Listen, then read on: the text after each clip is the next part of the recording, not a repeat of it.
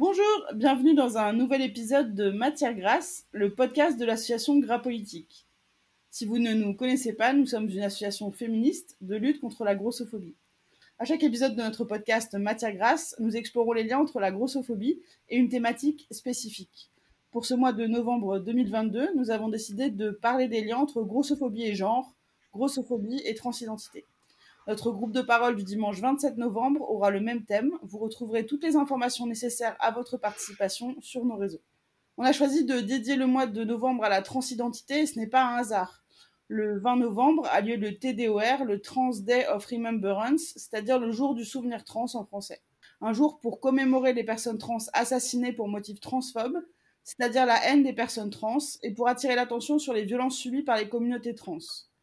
Nous sommes aussi au cœur d'un épisode important de transphobie en France et en Europe, une attaque menée de front par des pseudo-féministes violemment transphobes, qui répandent mensonges et rumeurs sur les personnes trans, les désignant comme responsables du déclin supposé des droits des femmes et souhaitant mettre fin aux droits péniblement acquis par la communauté trans. Gras Politique tient à se montrer solidaire de la communauté LGBTQI+, en son ensemble, et plus particulièrement de nos adelphes trans, qui sont les cibles d'une campagne mensongère d'une immense violence et qui voient leurs existences même menacées, leurs droits reproductifs amputés et leur transition empêchée. Pour cet épisode, nous avons la grande joie d'accueillir des invités de prestige, des personnes que vous n'avez pas encore entendues au micro de Matière Grasse, des proches de Gras Politique, des personnes grosses, trans et fabuleuses, Tristan et Olga Auguste. Et vous nous retrouvez également, nous, les habitués, comme et Daria. Pour commencer la conversation et pour la situer, on va commencer par un petit tour de table. Moi, par exemple, je suis Daria, je suis une personne avec des questionnements autour de mon genre, sur lesquels je mets pas vraiment d'étiquette. J'utilise les pronoms féminins ou masculins différemment pour parler de moi. Je tiens aussi à préciser que cet épisode ne pouvait pas représenter toutes les manières merveilleuses d'être une personne trans. Nous nous concentrons donc aujourd'hui sur les transmasculinités. Nous consacrerons un autre épisode aux personnes transféminines et grosses très bientôt. Et si vous avez envie d'y témoigner, n'hésitez pas à nous écrire. Pour continuer le tour de table, je demandais à Tristan, est-ce que toi tu peux te présenter? Bah Moi du coup je, suis, je suis un gars trans, plutôt binaire on va dire, mais euh, voilà. Euh, j'ai 42 ans, euh, j'ai fait ma transition moi du coup enfin, vers 33 ans si je dis pas de bêtises. et puis je suis gros, je suis très gros, voilà, je ne sais pas quoi dire de plus. Enchanté, moi c'est Com. Je suis un mec trans de 26 ans. J'ai commencé à transitionner il y a 3 ans. J'ai un rapport à la transidentité qui est très lié à la grossophobie que j'ai pu subir dans ma vie. Et donc voilà, c'est surtout, c'est surtout ça mon, mon rapport à ce podcast. Bonsoir tout le monde, donc euh, Olga Auguste, j'expérimente mon prénom composé euh, depuis très peu de temps. 33 ans, euh, bah, je suis une personne grosse transmasculine, plutôt non binaire parce que c'est le mot que tout le monde commence un peu à comprendre, mais moi j'aime pas trop me définir par la négative, bon ça appartient à tout le monde, mais moi ce serait un peu comme si, je disais pour à la place de dire je suis une personne grosse, je suis une personne non mince. Donc petite précision à à ce niveau-là. J'utilise le pronom Yel, euh, merci le petit Robert. Et euh, comme à l'oral c'est plus compliqué, euh, bah, une alternance masculin-féminin, ça marche aussi. Ok, super, merci de vous être tous présentés. Alors on a l'habitude d'ouvrir chaque épisode avec une question et aujourd'hui, bon, c'est celle-là, la mienne est peut-être un petit peu piquante, mais comme l'a reformulée après quand je l'ai écrite, moi j'avais envie de vous demander, c'est quoi le plus difficile, c'est d'être gros ou d'être trans? Mais comme qui est un homme juste, a l'air écrit et m'a demandé de vous demander quelles sont les difficultés générées par l'intersection de la transphobie et de la grossophobie? À quel point la grossophobie brouille-t-elle la lecture du genre? Qui veut se lancer? Et dites-moi vraiment, c'est quoi le plus dur? C'est d'être gros ou d'être trans en vrai? Il n'y a pas très longtemps, j'ai euh, rencontré du coup un. Enfin, j'ai contacté un nouveau. Un, merde. Un diététicien en fait euh, du gros, sais, donc avec qui je voilà j'ai des contacts réguliers et, euh, et, un jour je lui ai dit en fait ce que je vais vous dire là, c'est que pour moi en fait ce qui est plus compliqué c'est largement d'être gros en fait pour moi, être trans, c'est c'est enfin, c'est pas un détail, hein, mais c'est vachement plus simple que, d'être gros en fait. Et d'ailleurs, le gars, il, n'a pas compris. Enfin, c'était en vision, mais j'ai vu sa tronche, genre quoi? Mais ouais, donc clairement, moi, c'est être gros, pire que plus difficile à vivre que qu'être trans. Euh, bah, moi j'ai lu la question effectivement telle que tu l'avais posée euh, avant qu'elle soit reformulée. Euh, pour moi clairement aussi, c'est plus difficile d'être une personne grosse qu'être une personne trans, mais les deux sont très liés, en tout cas dans mon parcours de, transition. Euh, les difficultés principales que j'ai euh, vécues, identifiées, étaient liées euh, à ma grosseur, en fait. Et moi, de mon côté, c'est comme Tristan et comme Olga Auguste, c'est vraiment, même dans les rapports où ça aurait pu être amical de me présenter en tant que personne trans, le fait d'être en plus de ça gros m'a apporté des gros problèmes au niveau des soins médicaux qu'on me proposait. Et du coup, c'était une espèce d'intersection assez, assez en flux tendu, on va dire. Ok, bah c'est super intéressant, je trouve, euh, parce qu'on parle beaucoup, enfin on parle beaucoup en tout cas dans nos milieux, et on, est très à l'écoute de, des discriminations transphobes euh, dont on connaît la violence, en tout cas dès qu'on écoute le, le, récit des personnes trans. Donc euh, on s'imagine que les, discriminations grossophobes sont également, euh, enfin, de, manière égale violentes, quoi. Donc ça, ça fait pas rêver, en vrai. Donc, euh, donc, euh, ben, pour vous applaudir d'être là et de, de faire euh, ces parcours de personnes grosses et de personnes trans, euh, je pense que c'est, il faut reconnaître euh, la difficulté que ça peut être et, et, la force que vous avez quand même. moi, je voulais qu'on reparte un peu du, du, début. Je me suis toujours demandé à quel point le fait d'être dans un corps gros impactait notre relation avec le genre. Je sais pas ce que cette question ça vous inspire, mais j'ai toujours eu l'impression que euh, le fait d'avoir des corps différents, des corps qui débordent, des corps pas dans la norme, euh, ça nous enfermait soit dans notre genre d'assignation. Euh, N'hésitez pas à me corriger si j'ai pas les bons vocabulaires. En tout cas, du genre qu'on nous assigne à, à, la naissance, ou alors où on avait peut-être tendance, moi par exemple, mon expérience, c'est d'avoir voulu surjouer très longtemps la féminité parce que euh, comme j'étais grosse, je me disais, en fait, il faut que je performe à fond la bonne meuf, parce que je sais que je serai jamais une bonne meuf des canons de la mode. Donc il faut que je performe la bonne meuf euh, pour les mecs, que j'arrive à faire bander un maximum de mecs hétéros. Et donc je surperformais une féminité complètement factice euh, et vraiment fantasmatique pour les mecs en fait. Hein. Mais, je, mais, mais moi, j'avais aucune envie d'être cette meuf-là. Et je me disais que c'était ma seule porte de sortie. Donc je me disais, est-ce que vous, vous avez ressenti ça? Est-ce que vous pensez que la grosseur a influé sur votre manière de percevoir ou non euh, euh, votre genre? Euh, Voilà. C'est une question assez large, désolée, mais pour moi, elle me questionne vachement. Les questions larges, ça nous connaît. je vais me lancer en premier, si ça vous va. Bah moi j'ai une expérience qui fait vachement écho à la tienne. Effectivement, pendant très longtemps, j'ai ce qu'on m'a fait ressentir, c'est que pour être une vraie femme, alors que ce mot m'a toujours laissé de marbre, mais sans comprendre ce que ça signifiait, bah, il a fallu aussi que je surjoue la féminité, la pin-up pour ouais pour pouvoir être une vraie femme. et le truc, c'est qu'une fois en transition, j'ai réalisé que euh, ce qui m'empêchait autrefois d'être perçue comme une femme, à savoir mes formes, bah, c'est aujourd'hui ce qui m'empêche principalement d'être perçue comme autre chose que femme. Donc en fait, il y a ce truc de t'es jamais gagnant en fait quand t'es gros. Ouais, j'entends j'entends carrément ça euh, que dans un sens comme dans un autre, euh, bah c'est raté quoi. c'est des messages terribles quand même euh, à recevoir. Euh, je sais pas si vous avez d'autres expériences à partager, Tristan et Com. Euh, moi, j'ai une expérience à ce, à ce sujet. C'est que en fait, j'ai identifié le fait d'être trans parce que j'ai vécu un backlash du fait d'être gros. C'est-à-dire que je performais beaucoup la féminité, je la surjouais énormément. Et à un moment donné, euh, je me suis rendu compte que qu'importe les efforts que je faisais, ça ne suffisait pas et on me faisait des reproches à ce sujet parce que je ne suffisais pas malgré tous mes efforts. C'était l'année de mes 23 ans, typiquement. Euh, ma grand-mère est morte. Et sur le chevet du cadavre de ma grand-mère, sa femme de ménage m'a littéralement dit Tu sais, ta grand-mère est vraiment très déçue que tu ne sois pas plus mince. Et l'été qui a suivi ça, euh, je suis arrivé en Grèce, euh, dans le village où j'ai grandi, et pendant tout l'été, on me faisait de reproches par rapport au fait que je ne savais pas être une femme baisable. Littéralement, on me demandait pourquoi j'étais gros, pourquoi je me laissais aller. Euh, Est-ce que j'avais abandonné le fait de vouloir me marier? Euh, Est-ce que je n'avais pas pensé à l'homme qui voudrait peut-être de moi? Euh, Que j'étais égoïste par rapport à mes enfants? Sachant que à 23 ans, vraiment, j'étais très loin d'être mariable ou quoi que ce soit. Enfin, J'étais vraiment juste en train de penser à mes études, donc on me faisait littéralement des injonctions au fait d'être une femme mariable et baisable. Et je me suis rendu compte que pourquoi est-ce qu'on me faisait ces reproches C'est parce qu'en étant gros, je ne suffisais pas à leurs attentes. et que, en fait, je m'efforçais de correspondre aux attentes de personnes qui n'avaient pas seulement mon bien-être en tête, mais leurs attentes euh, à remplir.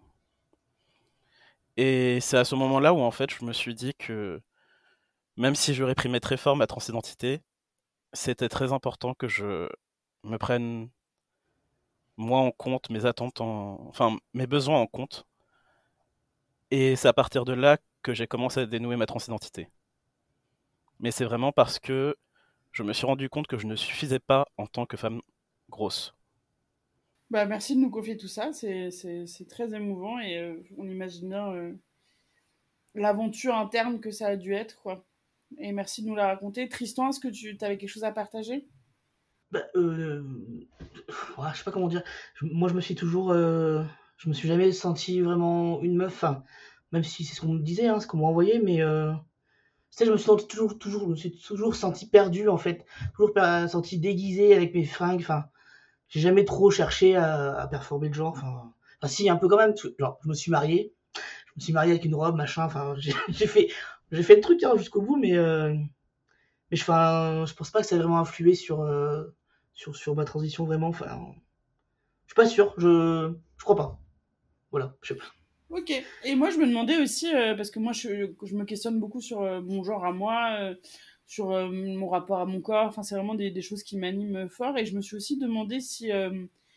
Est-ce que c'est pas plus difficile de se questionner sur son genre ouvertement quand on est déjà gros? C'est-à-dire que quand on sait déjà qu'on est gros, qu'on est différent, qu'on a une différence qui est en plus euh, très discriminante, euh, très visible en plus, hein, très qu'on peut pas cacher quoi quand on est gros. Euh, bah ouais, c'est comme ça. C'est pas pour dire que les discriminations invisibles sont ou, les handicaps invisibles sont moins difficiles. Hein, c'est juste que bah non pour le coup vraiment on peut pas la cacher. Je me suis demandé, enfin je sais pas, moi j'ai un peu une théorie que plein de gens gros sont trans mais qu'ils osent pas ou qui peuvent pas transitionner parce que c'est déjà beaucoup trop dur d'être gros.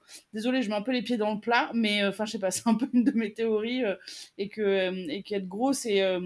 Alors pendant un moment, je, soutenais à qui voulait que être gros, c'était déjà être un corps trans parce que c'était un corps qui sort des normes, un corps en fait qui, qui, ne correspond en rien aux normes assignées par la science, par l'Académie de médecine sur c'est quoi être une femme, c'est quoi être un homme. Donc j'avais cette espèce de sensation que les corps gros étaient euh, par définition euh, déjà queer et ensuite peut-être euh, trans.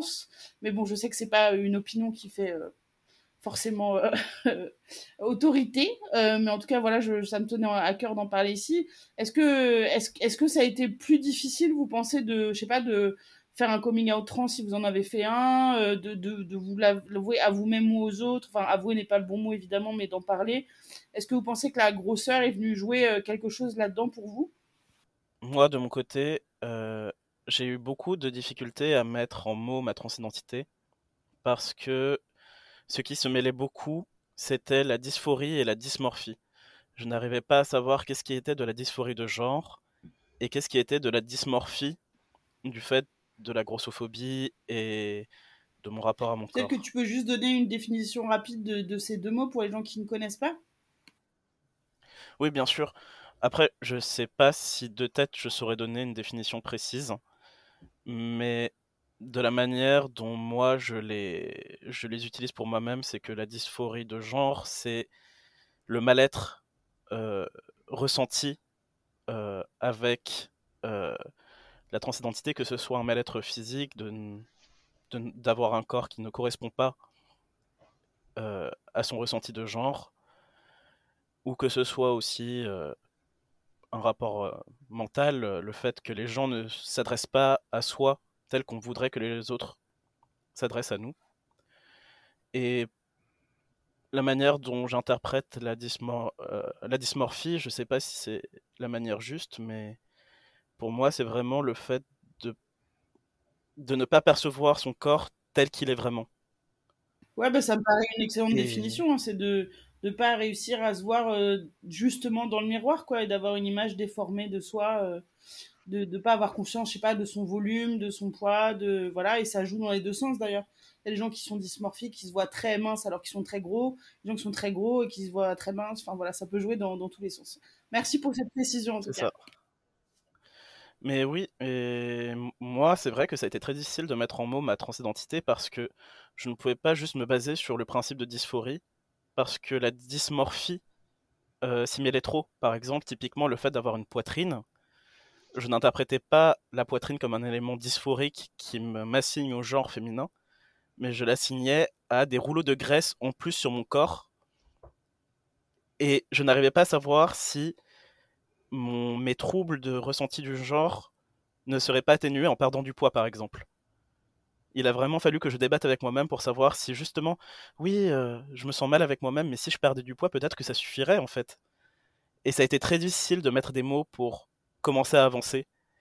Et ce qui m'a beaucoup aidé à dépasser cette difficulté, ça a été de désigner ma transidentité non pas par la dysphorie et le mal-être, mais par l'euphorie de genre générée par le fait de commencer à switcher les pronoms, de m'habiller de manière plus masculine, d'être perçu, de commencer à être perçu comme un homme dans, le, dans les espaces publics. Donc ça a été surtout le fait de dissocier la transidentité de la dysphorie du mal-être pour me concentrer sur l'euphorie qui m'a permis de dépasser les doutes euh, de la non-validité de ma transition à cause de mon poids.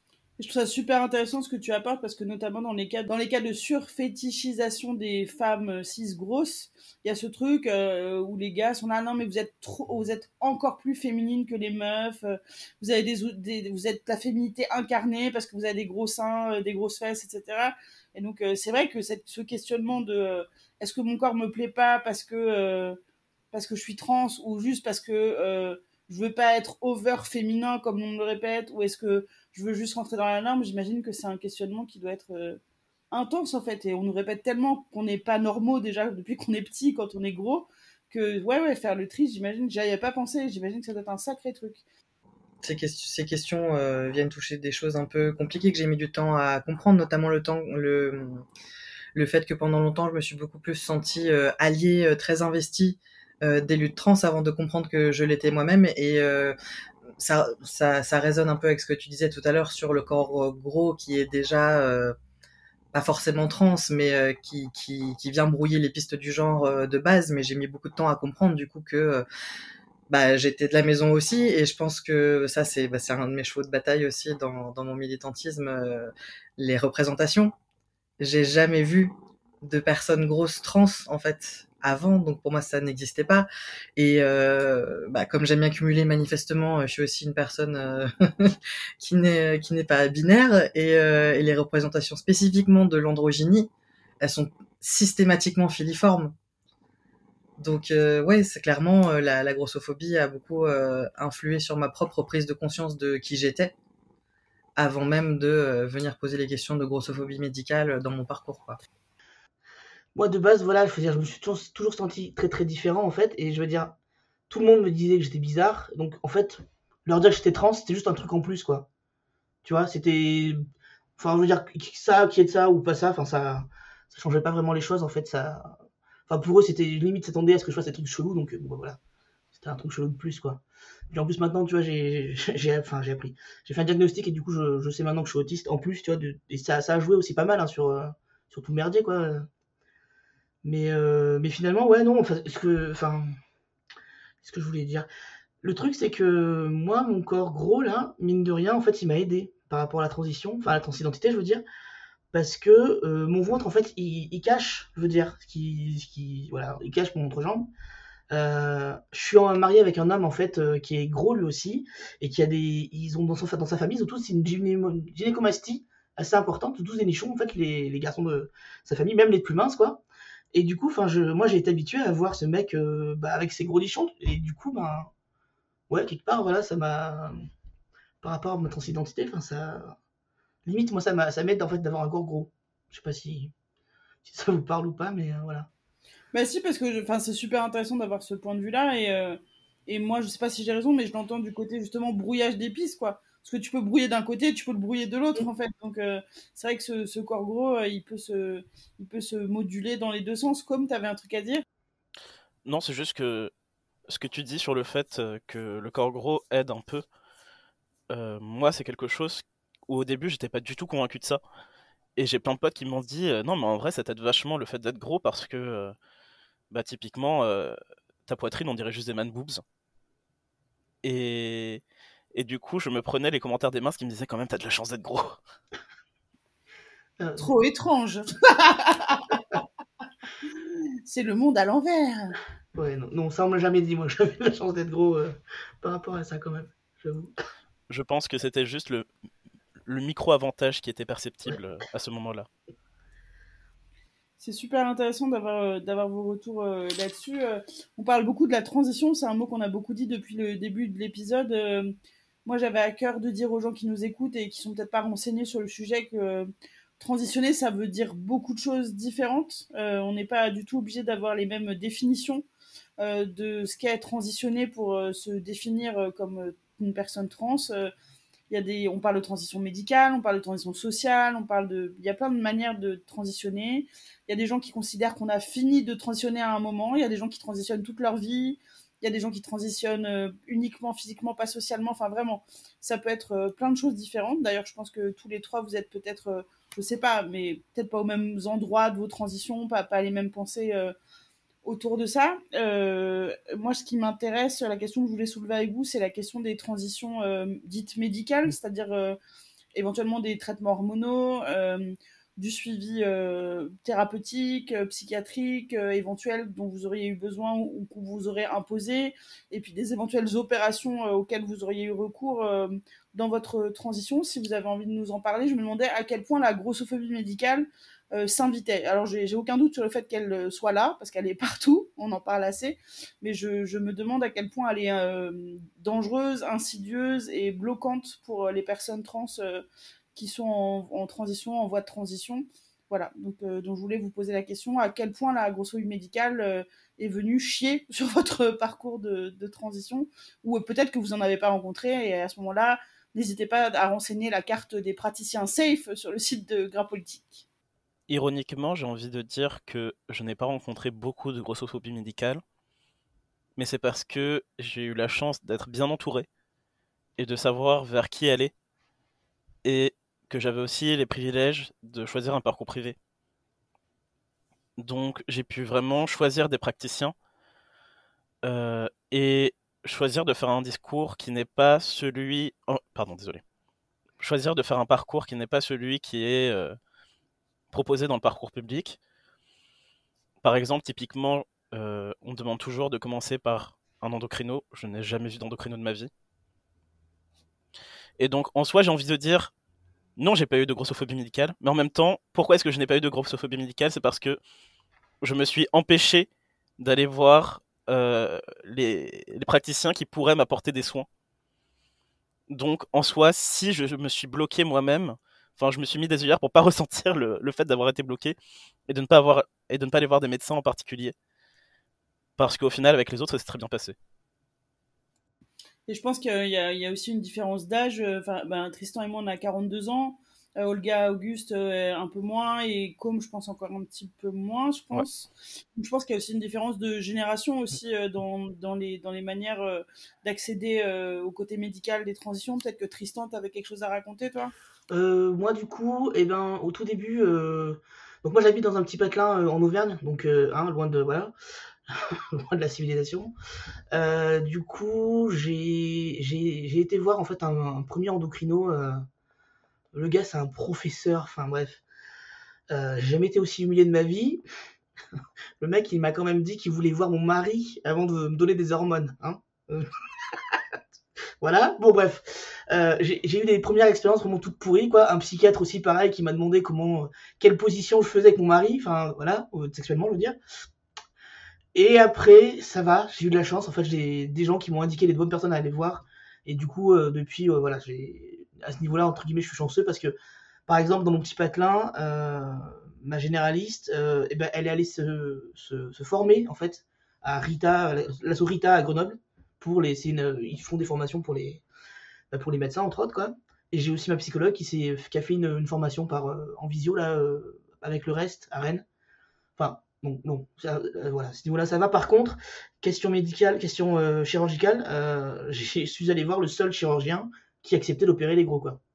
Donc, et je regrette vivement enfin, de l'avoir vu parce que du coup, lui, il est parti du principe qu'il fallait absolument que j'ai encore des nichons, donc je suis pas plat en fait. Quoi. je pense qu'il a décidé à ma place que non, il fallait que j'ai un, un, torse qui soit plus logique, on va dire. Enfin bref.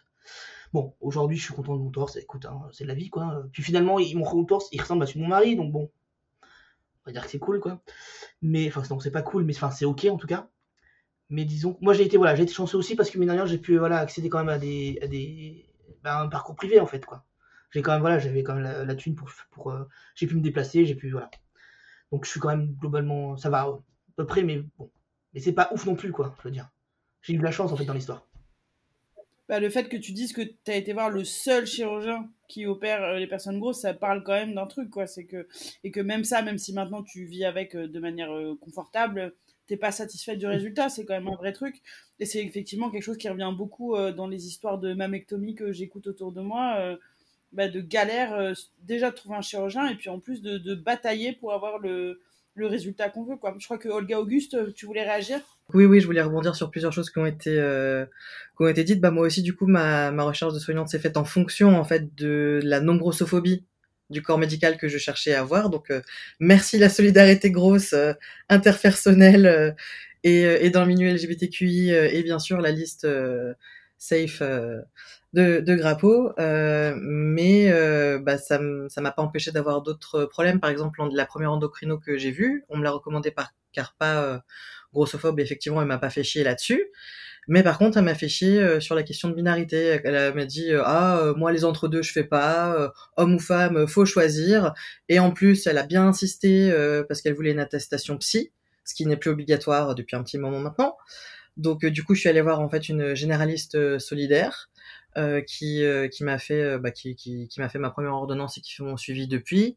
Mais la difficulté que ça pose aujourd'hui, c'est que c'est pas toutes les pharmacies qui acceptent cette ordonnance-là parce qu'elle n'a pas été faite par un spécialiste. Donc donc il y a eu ça pour le chirurgien aussi. Bah, je suis passée par le privé parce que après avoir lu des histoires, des histoires d'horreur dans tous les sens entre la grossophobie, grossophobie médicale, le, le soignant euh, soi-disant cool mais qui a une vision hyper binaire euh, du bon trans, du mauvais trans, etc.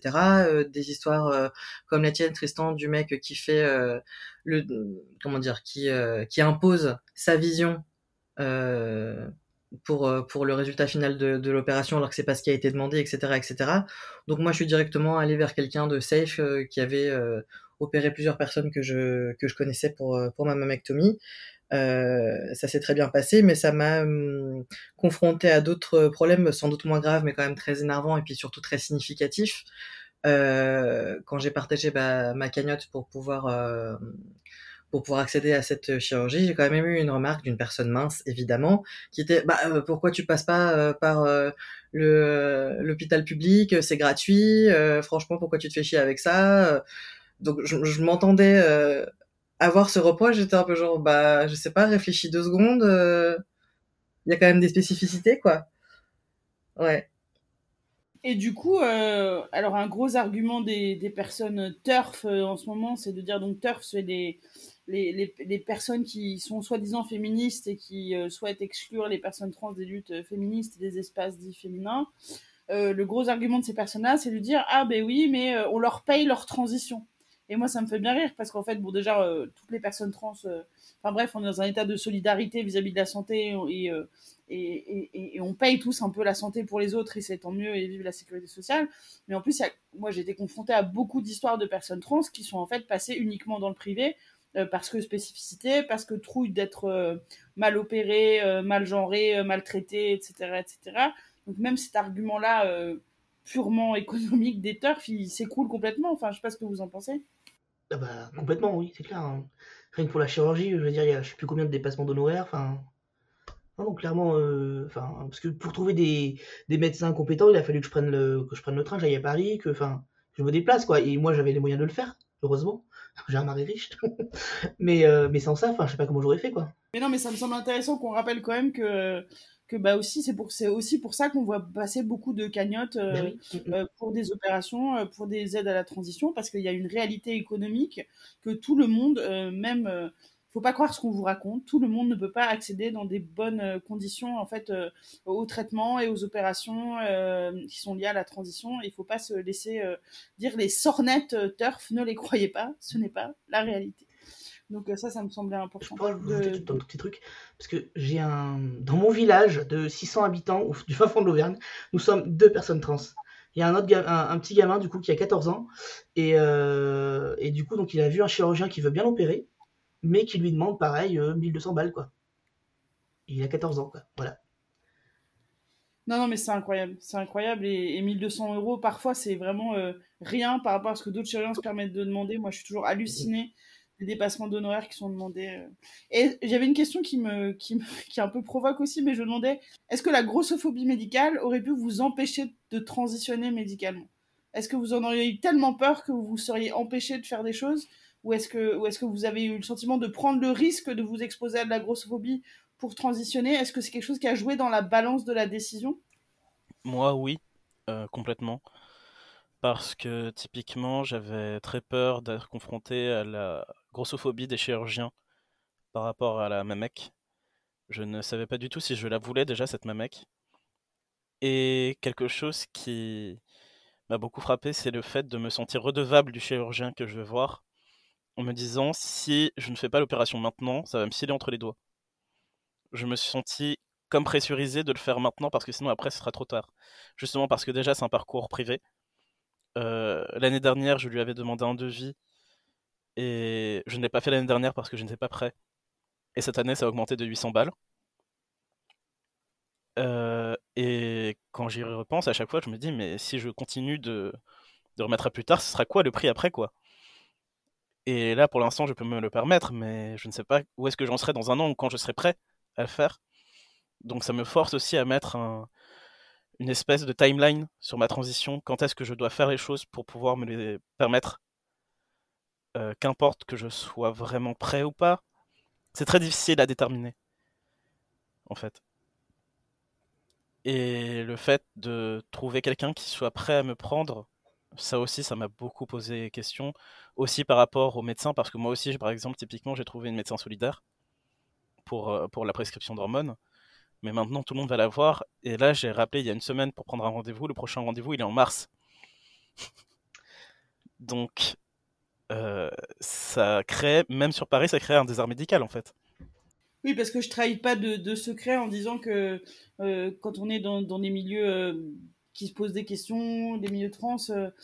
Euh, euh, on sait tous les 10 médecins euh, de notre département ou des 6 départements d'à côté qu'on peut aller voir. Il y a des bases de la base de données trans qui, recueille, comme Gras Politique peut le faire, les médecins safe sur les questions de la transidentité. Et comme il n'y en a pas beaucoup, parce que quand même l'institution médicale est majoritairement transphobe, ou alors quand ils sont pas transphobes, ils sont pas du tout renseignés et pas capables de répondre aux questions et pas capables d'aider. Donc c'est vrai que les médecins sont euh, rapidement euh, bah, débordés et encore plus quand ils ont euh, ils sont gentils en plus. Donc si vous êtes gentil et pas transphobe, bah ouais, vous allez avoir une patientèle rapidement très trans parce qu'en fait il y a, y, a, un vrai y a un vrai besoin. Donc, donc merci comme de nous avoir dit ça. Est-ce que vous, pour vous, Tristan et Olga Auguste, ça aurait pu jouer cette question de grossophobie médicale? Bah, moi, du coup, ça a joué sur le, comment dire, entre le moment donc, enfin, après, moi, ça a été rapide et en même temps pas rapide. C'est-à-dire entre le moment où j'ai dit, euh, enfin, où j'ai fait mon coming out et le moment où j'ai pris rendez-vous en fait pour les premiers euh, médecins, j'ai mis un peu de temps quand même parce que j'ai vraiment, j'étais hyper, j'étais hyper flippé. Pour le chirurgien encore plus, parce que moi, je veux dire. Euh, moi je suis gros mais au point de je veux dire je peux pas habiller genre même à Kiabi au rayon grande taille je peux je peux plus m'y habiller, en fait je suis vraiment très très gros, je suis un finifat ou je sais pas quoi là. Et donc pour trouver un chirurgien qui veut bien opérer quelqu'un au dos si gros, ben c'était vraiment vraiment compliqué et du coup j'ai il m'a peut-être fallu un ou deux ans pour oser faire franchir le pas quoi.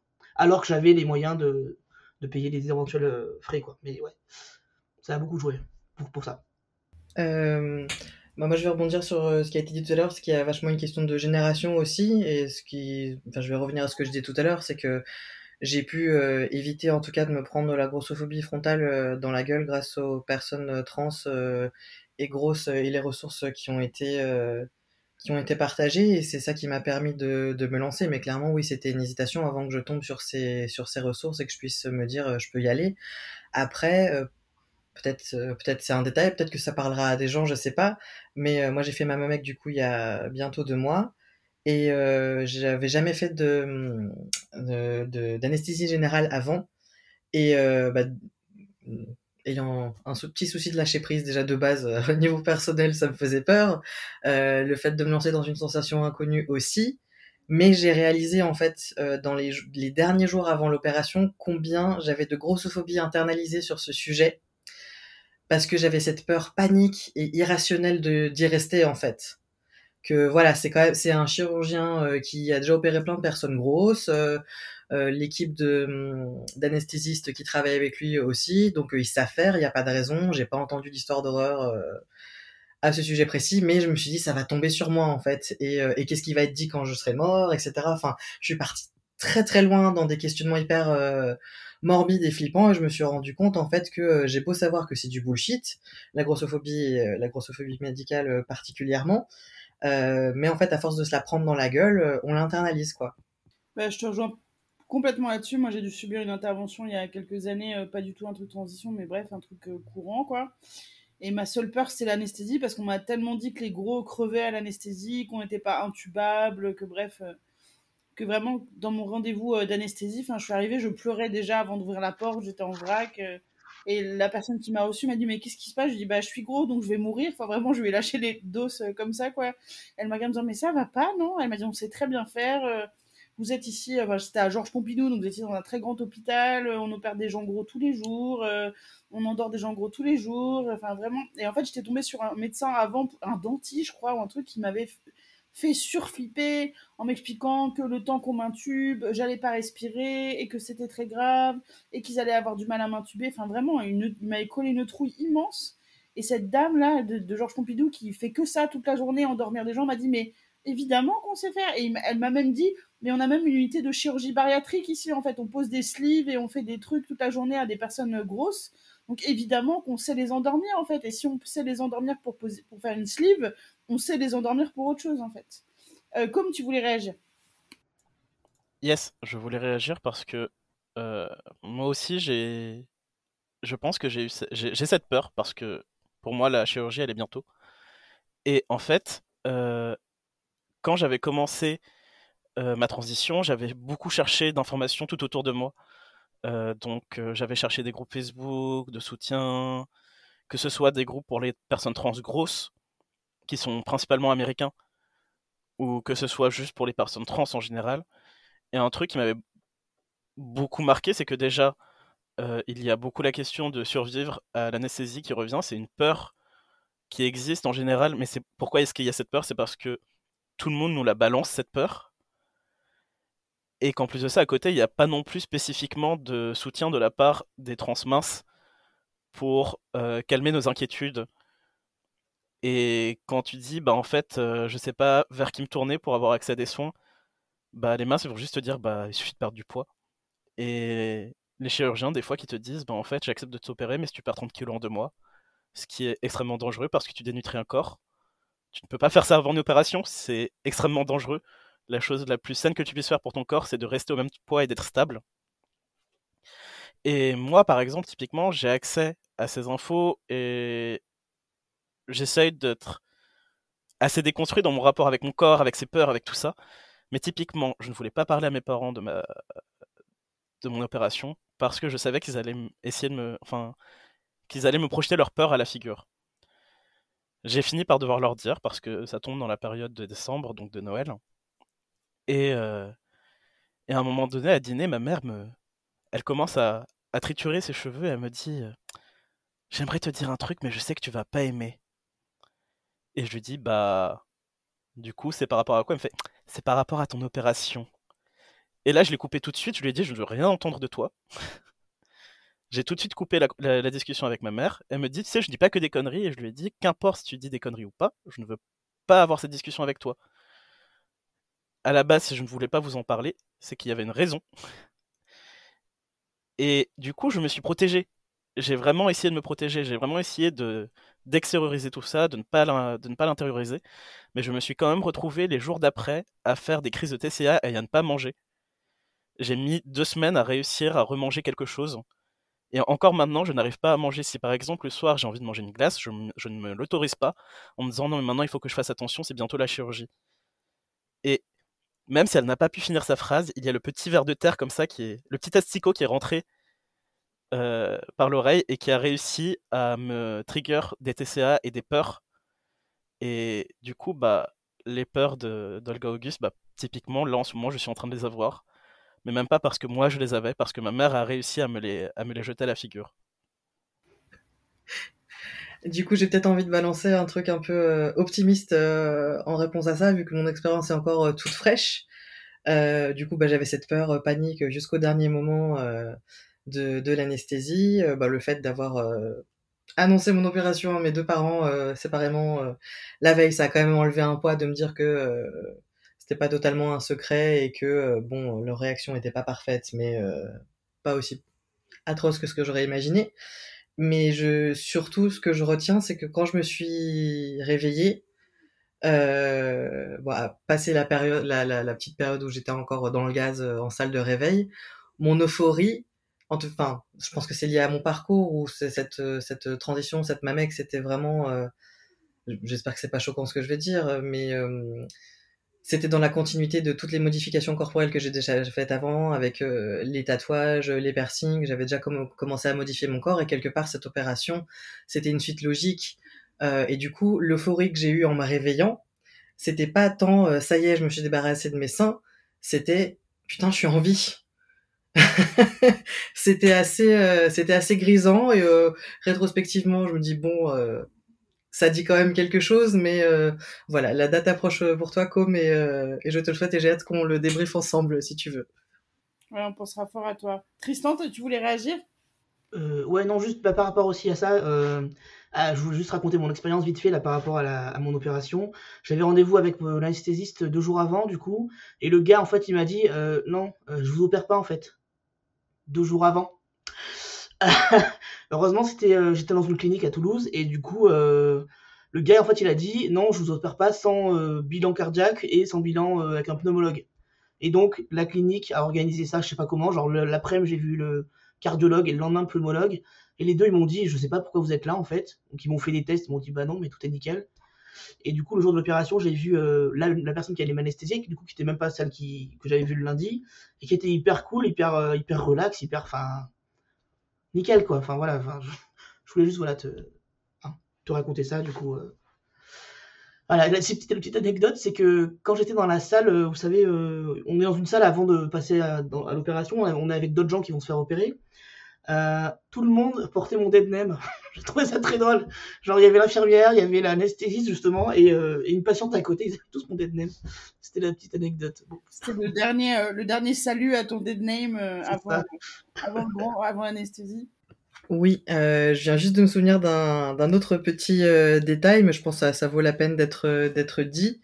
Bah, donc j'ai été opéré dans une clinique privée par un chirurgien qui a l'habitude d'opérer des personnes grosses, et la clinique a donc l'habitude de recevoir des personnes grosses aussi. Eux aussi font de la chirurgie bariatrique. C'est un truc que le chirurgien m'avait dit justement par rapport à mes appréhensions avant de rencontrer l'anesthésiste. Il m'a dit, oh, bah, au pire, s'il vous fait chier, vous lui dites, vous lui pointez cette contradiction et ça devrait passer. Au pire, j'interviens, vous en faites pas.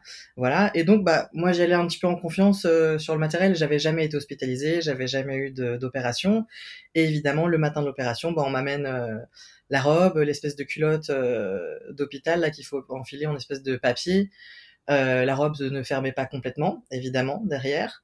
Et la culotte, bah, je pouvais à peine euh, l'enfiler, ça cachait absolument rien, c'était atrocement inconfortable. J'ai dû en demander une autre et m'ont apporté un truc en résille qui était tout aussi petit et difficile à enfiler, mais un poil mieux.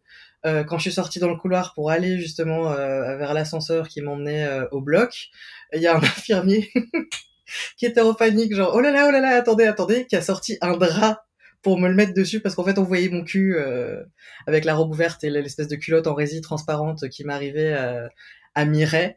Donc euh, je, quand on m'a dit que, quand je quand je suis rentrée à la clinique, on m'a dit que j'aurais un questionnaire de satisfaction, je n'en ai pas encore reçu, mais ça ça fait partie des notes, des choses que je vais leur euh, je vais leur faire remonter. Donc voilà, petit détail pratico-pratique, mais encore, euh, une fois, la grossophobie médicale euh, s'exprime euh, partout, y compris dans ces petites choses entre guillemets anodines. Et à la fois, tu vas te faire opérer, t'as pas besoin de ce genre de stress au dernier moment, quoi. Merci beaucoup d'avoir partagé toutes vos histoires avec moi. ce, que je retiens beaucoup quand même, c'est l'aide de, la communauté que vous avez pu parfois recevoir et trouver. moi, je me demandais quand même alors, euh, on, fera un épisode sur la, communauté, la commu euh, LGBTQI+, euh, et les gros en général, les grosses en général. Mais je me disais, est-ce que être gros et trans, c'est, on est bien accueilli dans la commune Comment ça se passe? Est-ce qu'il y a des spécificités?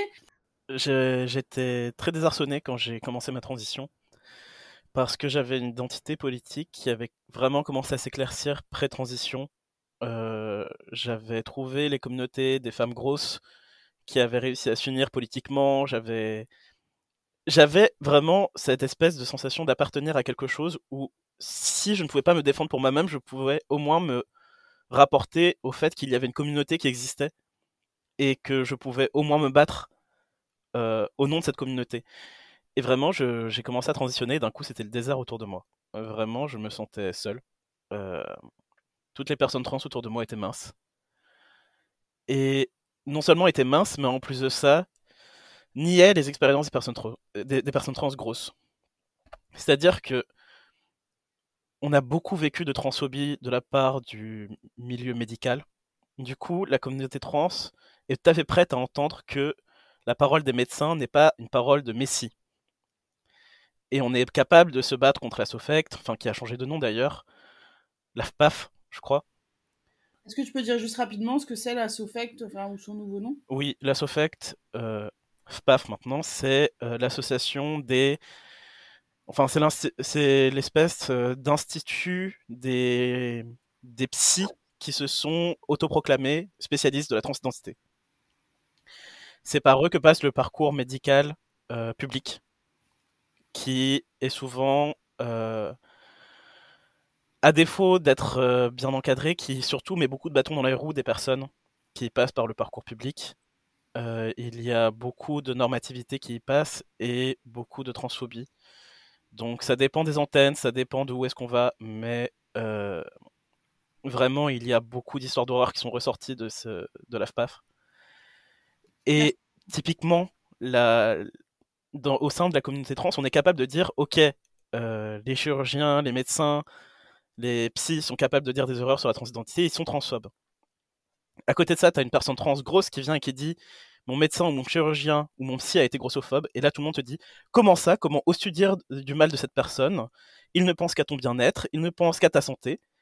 Euh, d'abord, tu lui dois le respect parce qu'il a, accepté de te, prendre en charge. Et il y a cette espèce de dissonance cognitive entre on est capable d'admettre que les médecins puissent être transphobes, mais on n'est pas capable d'admettre qu'ils puissent être grossophobes à côté. Parce que on a conscientisé la transphobie, mais on n'a pas conscientisé la grossophobie comme, euh, une, euh, comme une discrimination en soi. Et sur ce point de vue-là, j'ai vraiment vu tous mes adalphes trans gros se faire lâcher par la communauté trans mince. Moi, je suis, quelqu'un, donc j'habite loin de tout. Du coup, euh, moi, c'est surtout en ligne hein, que, je ressens les. Enfin, que je suis dans la communauté, on va dire, mais euh, j'ai comme, je ressens que, ouais, euh, ils en ont rien à foutre les gens, en fait, les, les, gens pas gros.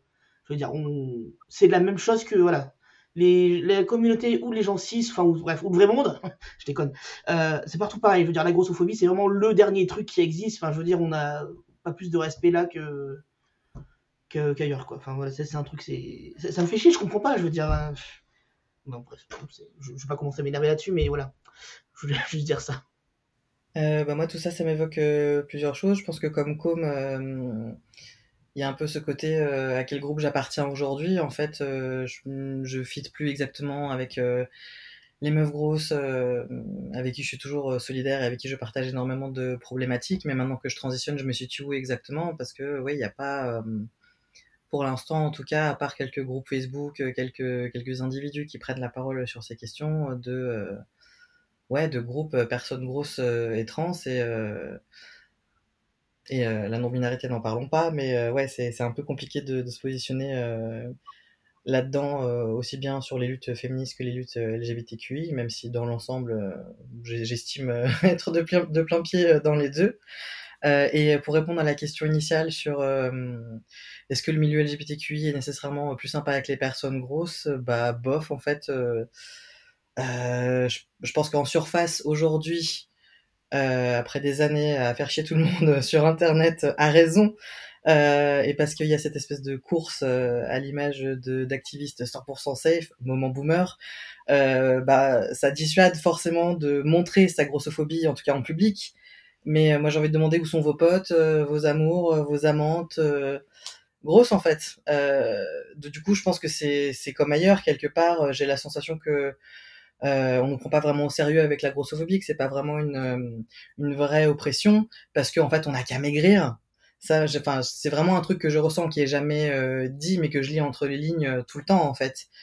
Euh, et il y a aussi cette cette absence de volonté en fait de la part des personnes minces dans nos communautés de vouloir déconstruire leur propre leur biais grossophobes en fait qui sont souvent déguisés en préférences personnelles.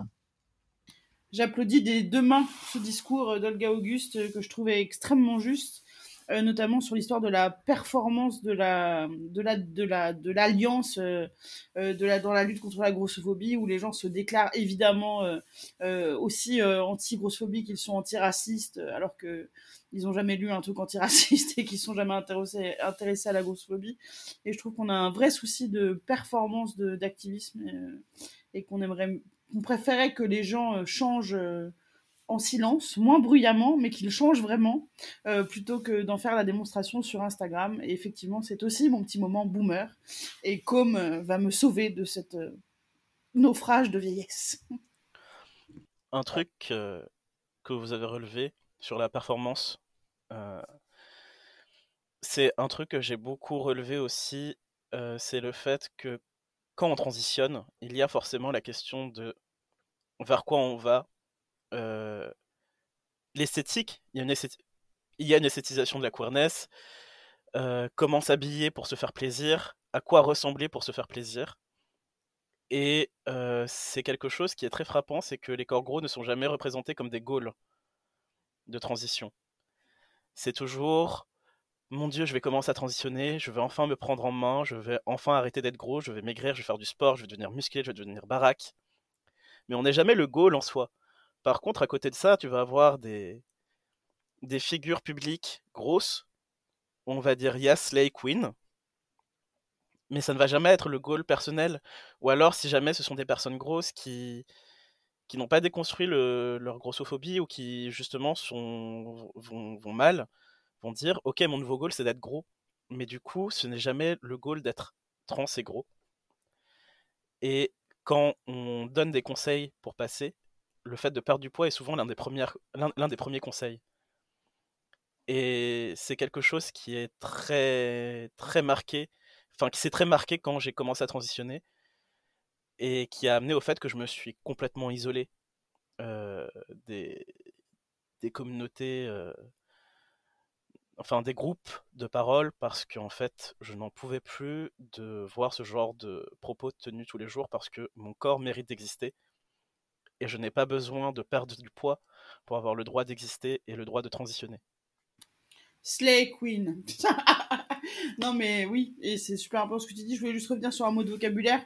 Quand tu dis passer, tu fais référence donc au passing, qui est le fait euh, pour une personne trans, si je dis pas de bêtises, de se rapprocher visuellement, esthétiquement de son genre de destination? Est-ce que c'est comme ça qu'on dirait? Est-ce que vous avez une meilleure définition? Oui, à peu près. Après, ça, se complique quand, bah, quand tu, quand tu n'as pas spécifiquement de goal binaire en tête. Mais, euh, mais effectivement, c'est, euh, c'est l'un des gros sens acquis du, du terme. Olga Auguste, tu voulais rajouter quelque chose? Oui, bah déjà sur le passing, euh, la manière dont je l'explique en général, c'est pouvoir être perçu tel qu'on se ressent dans notre genre. Et pour rebondir sur ce que disait Com, euh, bah, dans les quelques groupes euh, d'entraide dans lesquels je suis, euh, transmasque et trans tout court, un des premiers trucs qui est exprimé chez les gens qui vont commencer ou qui s'intéressent ouais, qui, aux, aux, démarches pour commencer à prendre des hormones, c'est la peur de grossir. Ça revient systématiquement et c'est tellement violent à prendre dans la gueule. Et c'est vrai que, enfin, je veux dire, chacun sa transition, chacun son corps, etc., etc. Mais je parlais tout à l'heure des représentations et Euh, en termes de personnes euh, transmasques, celles qui sont les plus vues et valorisées, souvent, c'est quand même celles qui font de la muscu. Euh, et ça me fait rigoler parce que mon chirurgien m'avait fait des, des, schémas des différentes mamecs qu'il pouvait proposer. Et il y avait la fameuse mamec Superman. Et ça, cette image m'est restée en tête, en fait, et je vois beaucoup de trans masques Superman, en fait. Et, et, du coup, les, les trans gros, on est vachement relégués au second, troisième, quatrième, je ne sais pas combien de plan à cause de ça, quoi. Merci beaucoup. Je voudrais revenir sur la communauté. Là, j'imagine, euh, on n'est pas écouté par des millions de personnes, mais on a quand même notre petite audience. Et je me dis qu'il y a sans doute dans cette petite audience des gens qui se posent des questions sur leur genre, euh, peut-être sur une éventuelle transition. Euh, est-ce que vous avez des ressources, je sais pas, sur Internet, des livres, des podcasts, des, comptes Instagram, des comptes Twitter, enfin ce genre de choses que vous aimeriez recommander à des gens qui nous écoutent pour euh, ou juste peut-être à des alliés qui aimeraient explorer, euh, euh, qui aimeraient acquérir plus de connaissances sur la transidentité, des représentations trans et grosses? Est-ce que vous aviez des, idées? Alors, je peux recommander un compte qui est absolument génial qui s'appelle L'Utoptimiste. Il est vraiment très très bien ce compte, c'est vrai. vous exagérez pas du tout.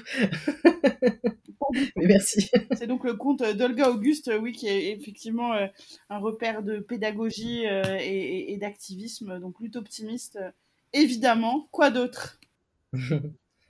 ah bah, je, peux, je peux me lancer, hein. j'ai pris quelques notes euh, avant. Je précise quand même que moi, dans ce que je partage, c'est surtout sur la grossophobie et que je m'autorise étrangement que post-transition parce que la question de la légitimité, tout ça, a abordé les questions trans et grosseur, mais ça vient, c'est en cours. Euh, le souci que moi j'ai l'impression de rencontrer, c'est qu'il y a beaucoup de choses en anglais et assez peu en fait en, français. Donc la plupart des comptes, pas tous, mais la plupart des comptes que je suis bah, sont, euh, sont en anglais. Euh, notamment bah, une des premières personnes trans et grosses que je, qui m'a été donné de voir s'appelle Shane qui est la première femme trans grosse mannequin. Me semble qu'elle est américaine. donc si vous tapez son nom, Shane vous devriez la trouver. C'est, euh, j'ai, du mal à la retrouver moi à chaque fois parce que j'ai pas envie d'écrire son nom comme il s'écrit. Donc c'est euh, S H A Y N E. Voilà. Euh, donc ça, serait plutôt sur sur Instagram. Sur Instagram aussi, bah, c'est pas spécifique trans, mais en termes de représentation, c'est quand même vachement vachement chouette. Il y a le, compte Corps Cool. Qui, qui, partage énormément de, bah, de contenu pédagogique euh, et de ressources sur la grossophobie, mais euh, en termes partage aussi beaucoup de photos artistiques ou, euh, ou militantes, et il y a pas mal de personnes trans et non binaires dedans, donc à suivre absolument. Il y a un compte que j'adore, pareil en anglais du coup, qui est le compte d'un papa trans noir et gros, Kaiden Coleman, K-A-Y-D-E-N, C-O-L-E-M-A-N. Euh, et du coup, il aborde aussi bien les questions de racisme, de, de transidentité, euh, de, de, grosseur et tout ça entremêlé euh, aussi, puis la parentalité trans, bien sûr, qui est un gros sujet actuellement. et sur Twitter, tant que ce réseau existe, j'imagine que vous avez suivi la débâcle avec Elon Musk et compagnie, il y a ce chouette compte qui s'appelle Fat Doctor UK, euh, donc pareil euh, en anglais.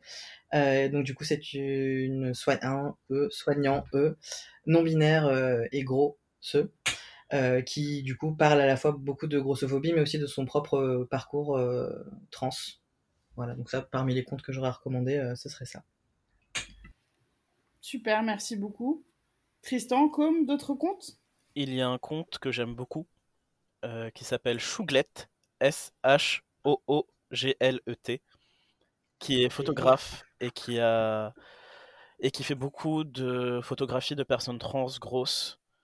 Euh, et il y a, c'est toujours très beau à regarder ces photos, donc je les recommande très fort. Bon bah du coup tu m'as ôté les mots de la bouche. c'est aussi le compte que j'allais te donner. Ça et puis corps cool et puis euh, ouais. Mais c'est vrai que sinon il y a beaucoup de comptes anglophones euh, pour ce qui est de la transidentité et de la, grosseur des corps. Moi, personnellement, j'ai beaucoup trouvé mes informations sur les comptes américains aussi, sur les groupes américains.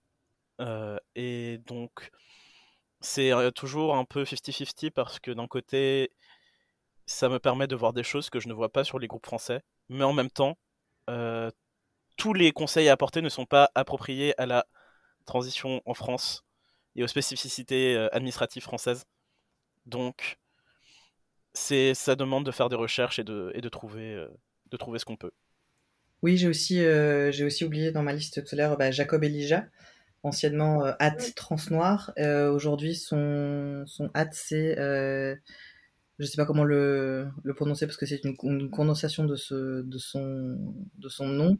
Donc c'est J-A-K-E-T-U-N-D-E. Euh, à suivre. Euh, du coup, euh, bah, il parle aussi bien de racisme que de grossophobie et de transidentité.